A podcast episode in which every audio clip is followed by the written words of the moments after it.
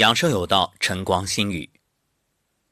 最近啊，一位专家的话在网上传得沸沸扬扬，然后有很多听友留言问我，说专家说喝粥不好，真的吗？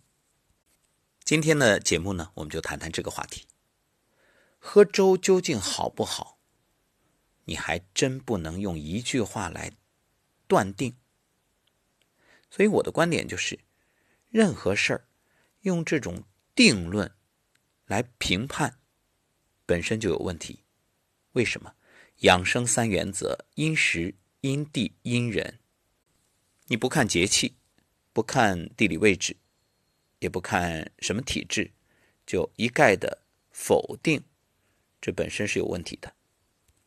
我们举个例子啊，你说人参好不好？很多人都会说好啊，很珍贵啊，大补啊。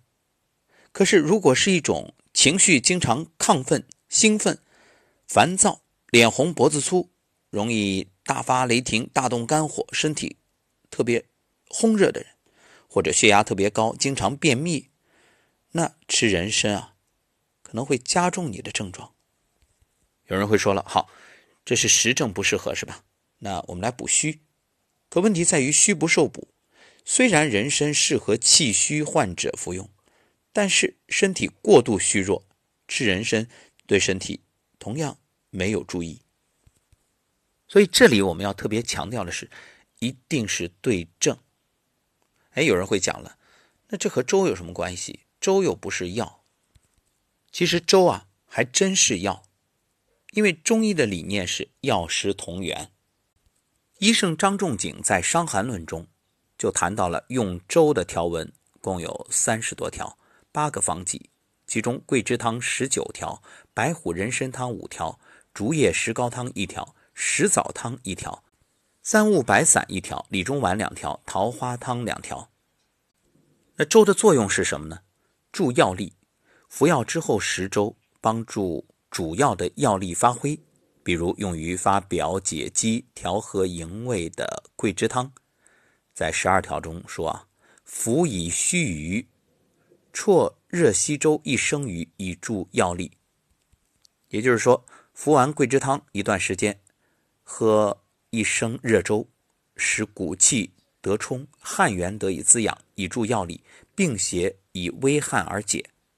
到了清代，名医王旭高说的更明了：桂枝本不易发汗，所以需要借助热粥充胃气，以达于肺。肺主皮毛，汗所以出。是自行以为汗也。很多实例都证明，用桂枝汤调和营卫，如果不吃粥，疗效大打折扣。另外，这个粥啊，还有和中养胃之功效。在《伤寒论》中，白虎汤、白虎加人参汤、竹叶石膏汤与桃花汤都用粳米为粥，是在方中作为辅佐药物，直接起到治疗作用。粳米味甘，为五谷之长。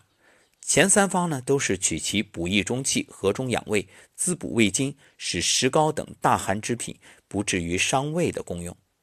正如清代医家柯勤所说：“甘草、粳米调和于中宫，能土中泻火；架色作甘，寒剂得之缓其寒，苦剂得之平其苦，使二味为佐，数大寒大苦之品，无伤损脾胃之虑也。”桃花汤中用粳米。是取精米和中养胃、健脾止泻之功，助赤石之干姜以后肠胃，共达温中固脱、涩肠止痢之效。另外呢，还可以用粥来解除副作用，那就是三物白散这一方。一百四十一条当中说，服三物白散之后，痢过不止，进冷粥一杯。你看，三物白散为温下之剂，主要。巴豆辛温有大毒，为药力峻猛之热性泻下药。治疗中啊，如果服药之后力太过，会伤脾胃；而巴豆得热则助泻，得冷则泻止。此时速服冷粥以解药力，即可止痢，缓解副作用。另外，粥还可以扶养正气。第一百五十二条，石枣汤为主水峻剂，应用此方最容易耗伤正气。所以《伤寒论》中说，服食枣汤得快下利后，用糜粥自养，取其迷粥易于消化，以及和中补虚之功，以使正气尽快恢复。没想到吧，小小一碗粥竟有如此多的功用。那值得一提的是，近代的很多医生啊，运用重景以上这种方子的时候，多不重视粥的运用，甚至弃而不用，不免让人感慨。当然，对于普通人来说，我们更多的可能不会考虑到这种以粥助药的专业用法。那生活当中，粥又能给我们带来哪些好处呢？明天我们接着聊。